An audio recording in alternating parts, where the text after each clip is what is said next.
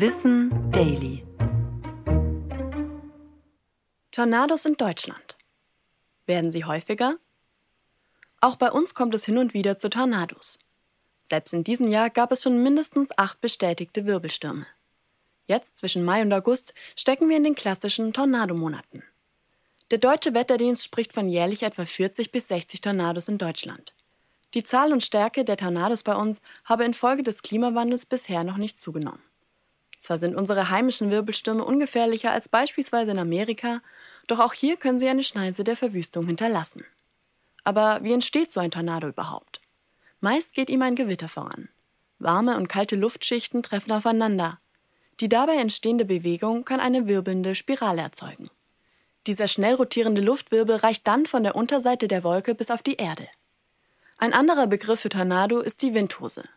Bildet sie sich über einem Gewässer, saugt es das Wasser an und eine Wasserhose entsteht. Das konnten wir bei uns schon an der Nord- und Ostsee beobachten, aber auch über dem Boden oder Starnberger See. Solltest du einem Tornado begegnen, geh am besten in ein Haus oder einen Keller. Ist kein Gebäude in der Nähe, dann halte Abstand.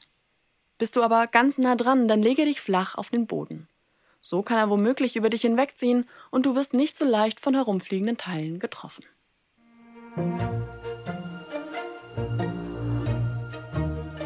Ich bin Anna Germeck und das war Wissen Daily, produziert von Schönlein Media.